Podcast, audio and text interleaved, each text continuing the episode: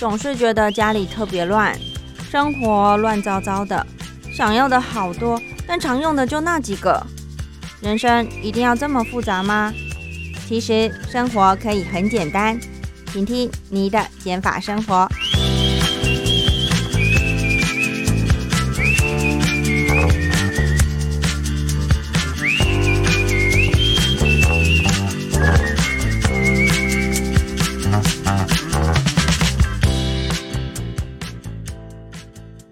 欢迎收听你的减法生活，我是张妮。今天是六月三号，礼拜五的早上。哇，其实今天同时也是端午节连续假期第一天，对不对？好开心哦！为什么呢？因为除了是连假以外，其实端午节也是华人社会非常重要的一个节日嘛。因为家家户户都会包粽子，在以往的习俗来说，嗯，我回想以前。嗯，小时候呢，外婆也是会准备好多的料，然后还有粽叶，还有糯米，啊，还有一个印象最深刻的就是一个大大的蒸笼放在灶上面，然后用滚水就哔哔啵啵的声音，然后只要大家把这个粽粽子呢一一捆一捆的包好之后呢，外婆就会去呃去呃蒸这个粽子。那可是呢。嗯，我觉得好像这些年外婆可能也是身体比较没有那么好了，然后再加上准备那些料真的很麻烦。你除了要从菜市场开始这样买呀，然后还有一早要准备很多的料，然后等着这个家人们从南北各地方回来，然后一起齐聚一堂包这个粽子。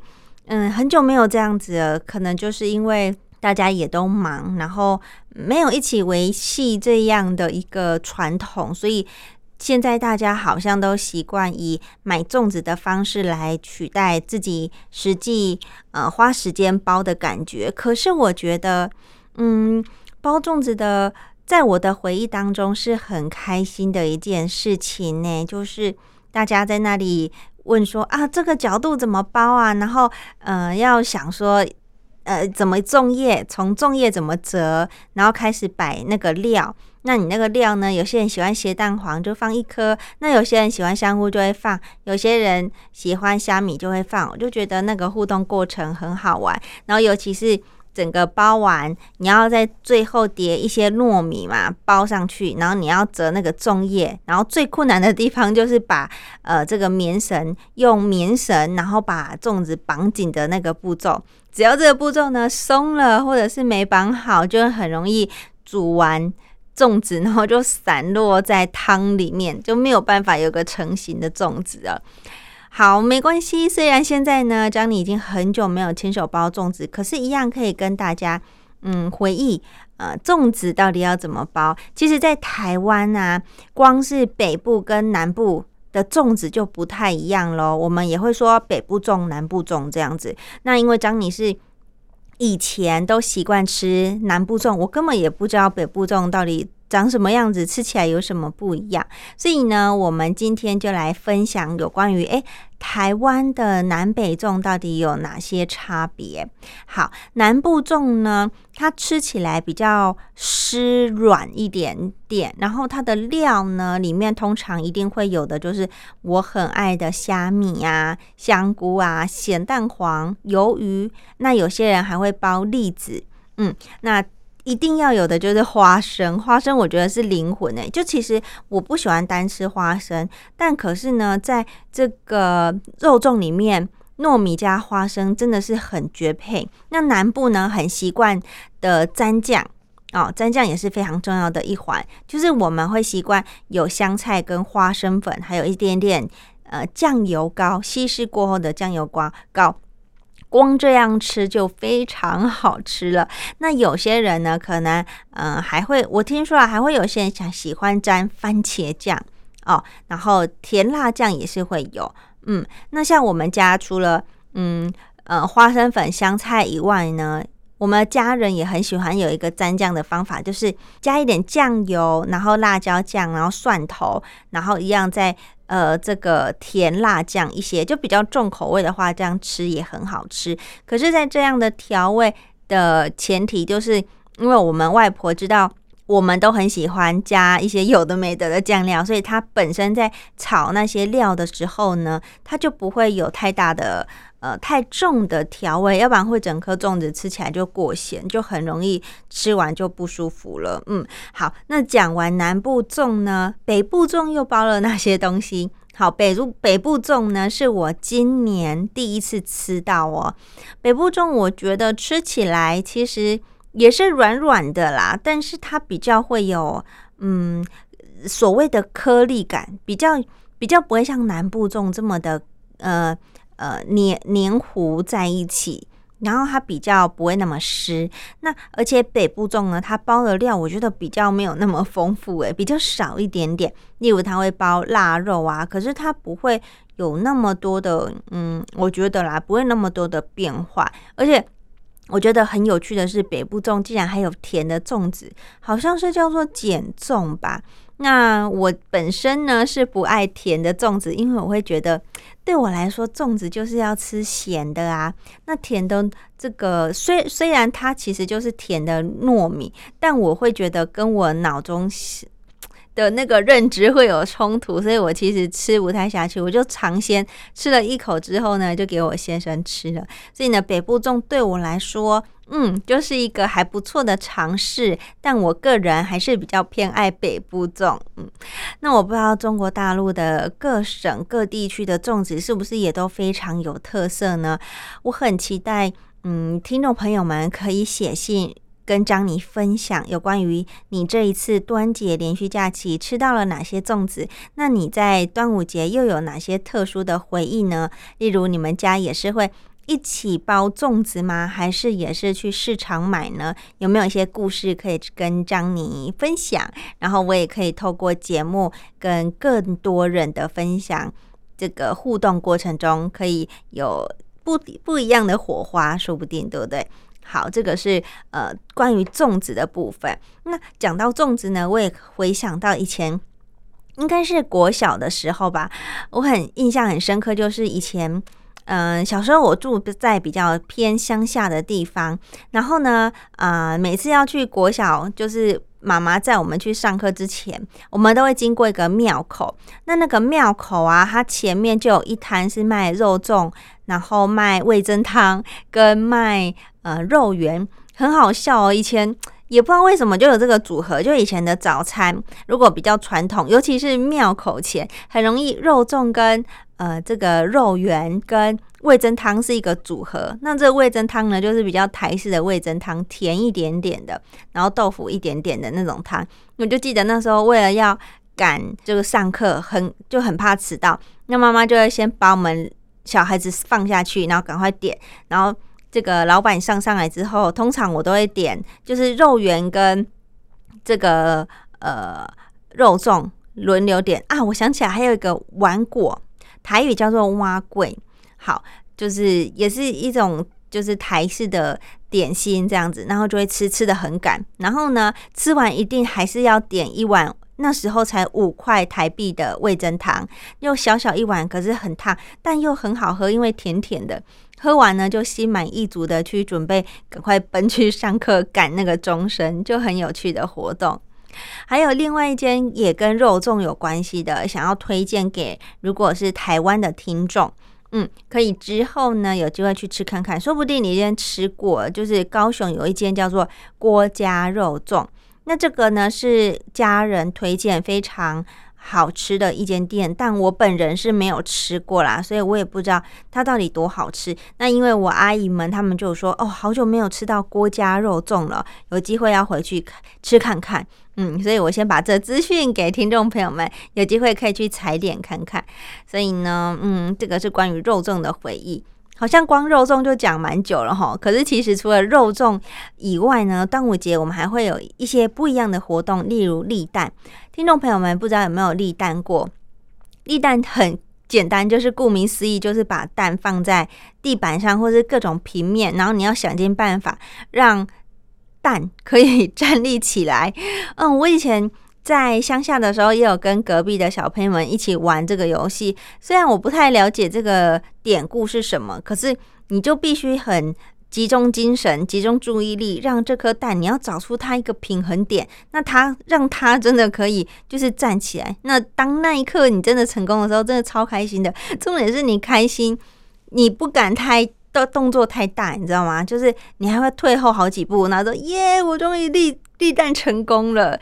就小朋友很喜欢玩这些游戏啦，虽然也没有什么意思，但是就是比谁先立好蛋，你就会觉得好快乐，就是。幸福就是这么快乐，开心也是这么单纯。好，除了立蛋以外呢，在疫情前其实都可以看到，还有一个呃很有趣的活动，就是赛龙舟。每年呢，在南部，呃，我们的这个安平附近呢，都会有赛龙舟的一些活动。那除了嗯各县市会派代表队，然后比如说一些大学、高中的体育班，不知道会不会，反正就是。各单位、各学校都会派参加龙舟队的选手。那每个当然在端午节前就练练得很勤啊，身体都超壮的。而且他们因为就是必须要。比那个速度嘛，那平常就是在户外这样练习，所以身体都晒得黑黑的，就很健康的感觉。然后你就可以看到，在比赛当天真的是展现所谓力与美，很开心。就是，然后再加上这整个气氛很热烈，你就会感受到这个端午节真的是有节庆的那个感觉。然后就会有吹哨声啊、音乐啊，或者是敲锣打鼓的那种声音，就。气氛也是蛮紧张的，很嗨。嗯，这个是赛龙舟的部分。然后另外一个呢，也是常常，嗯，现在好像比较少见，但在乡下真的比较常见，就是家家户户都会挂艾草。那艾草有一个特别的香气，有些人会喜欢，有些人会蛮排斥的。那我其实。嗯，蛮喜欢这种草本花花草草的味道，所以呢，我并不会排斥，而且它好像也有点驱除蚊虫的一个效果，所以好像那阵子可不知道真的有没有效，但你会觉得，哎，蚊虫叮咬的情况好像比较少，也比较不容易跑进去家里面。嗯嗯，所以呢，这个是张妮关于端午节的一些感受、生活经验、体验，跟大家做分享。而且我发现呢，真的是。古人讲的很有道理耶，以前都说，嗯，你在清明节过后，你不用太早收那个冬天的衣服啦，因为天气还是会变来变去，有时候还是会变冷啊，有时候还是会蛮热的。就是人家所谓的，你就是以洋葱式穿法就好了，你不要太快帮你的衣柜换季。要真的可以换季，确定夏天即将正式到来的时候是什么呢？它的界定就是端午节。以前我都不觉得，哎，后来我，嗯，这一两年观察，真的大部分是确实如此。因为端午节前，通通常都是梅雨季节，就是嗯，台湾啊，或者是中国大陆，可能也是沿海比较容易下雨吧，我想。然后呢，就是都会下下停停，所以天气也都不是很好。那嗯，可是呢，你要说真的很热吗？也没有，还是会稍微凉的。就是如果嗯。下雨的时候，或者是早晚的气温还是会偏低的。那你要真的是整天都是可以穿短袖的情况，好像就是真的端午节过后，也就是六月初开始的时候呢，你就会觉得，嗯，真的哦，长袖衣服可以准备收起来，然后那种大外套也都可以收起来，你就可以留一些薄的防晒的或者是棉的，你骑机车外出的时候可以稍微披一下的就好了。基本上呢，长的那种棉袄啊，或者是帽 T 呀，都是可以收准备收起来是没有问题。短时应该是不会在嗯突然需要拿出来的，就没有这个困扰。所以呢，这个端午节连续假期要做的事情之一，张妮我呢就是要来帮我的衣柜换季，也很期待，就是把冬天的衣服然后全部换成夏天，顺便来断舍离，看看有没有一些。嗯，长袖的衣服，呃，可以慢慢淘汰的。然后短袖的衣服呢，有没有又现在又有几件呢？其实我自己也也蛮好奇的，所以可能是今晚或者是礼拜六、礼拜天找个时间来把所有衣柜的东西先清空，然后再一个一个检视。其实我蛮喜欢这样整理的过程中，而且很容易心流，就我完全不会感觉时间过那么快。可是其实时间。可能一两个小时就不见了，因为你很专心在 focus 在你你的这些东西上面，你会你在丢跟留当中，你其实脑中会想很多事情，包含你的你帮自己设的一些条件啊。为什么你要丢？一定有你的理由，比如它是起毛球，还是已经退流行了，还是颜色呃有染到，还是怎么样的，都是会有你的理由。那你要把它留下来，又有什么理由？那你也可以慢慢的发现，说其实你的衣柜颜色的衣服的色系也会慢慢的好像有个大轮廓出来。有些人可能集中。就是大地色系的，有些人可能是粉色系，有些人可能是蓝色牛仔裤多，然后衣服搭配可能是白色、蓝色为主。慢慢的，你就真的也会发现这件事情，然后你也会越来越了解什么衣服适合自己，然后什么东西可能嗯品相以后少买一点好了。所以我觉得，嗯，端午节可以做的事情很多。你看，随便讲就有呃吃粽子嘛，应个景，然后立蛋啊。看龙舟比赛呀，或者是去买艾草来挂，象征性的一个感觉，还有整理衣柜，还有很多事情可以做。可是现在因为疫情的关系，我也不太确定台湾各地还有哪里有龙舟赛可以去看。那如果有要去看的话，一定要记得口罩要戴好，勤洗手，然后最好还是记记得随手。呃，喷一下这个消毒。那大陆的听众朋友们也是哦，一定要记得自己的身体保健。希望大家，嗯，尽管在疫情还是没有嗯好转，应该还是有算好转啦。因为慢慢的这个，就算中了这个奥密克戎的病毒。可能因为大家都现在有打一些疫苗，所以呃中重症的几率降低很多。但还是要做好身体保健，把自己的免疫力打基础打好。就算真的不小心得了的话呢，身体的不适感也会比较低一点哦。所以希望大家端午节快乐，好不好？另外呢，这个奥密克戎最近这在这个欧洲、美洲。也开始流行起来了，一个叫做猴痘的病毒哦，它现在已经好像至少有在十六国现踪了。所以呢，嗯，虽然现在中国大陆还有台湾，就亚洲地区还没有相关确诊的病例，但呃，我们也不知道到底什么时候会传过来，所以希望大家还是要多多注意这样的一个相关的新闻报道，还有这个我们的个人呃清洁的部分。嗯，听说它甚至会长，让我们的皮肤长出一些皮疹啊，然后还会蔓延到全身其他的部位，例如手啊、脚啊。希望这个病毒不会肆虐到这么的严重。好，那端午节大家一定要记得好好规划自己这三天的连假要做些什么哦。如果真的也不知道要去哪里。也没关系，就在家里好好的整理衣柜，跟张妮一起整理衣柜，你觉得怎么样呢？也非常欢迎来信跟我分享你这个连续假期做了哪些事。那这以上呢，就是这一集的你的减法生活。喜欢这档节目，请在 Apple Podcast 给我五星好评。我们下礼拜见喽，拜拜。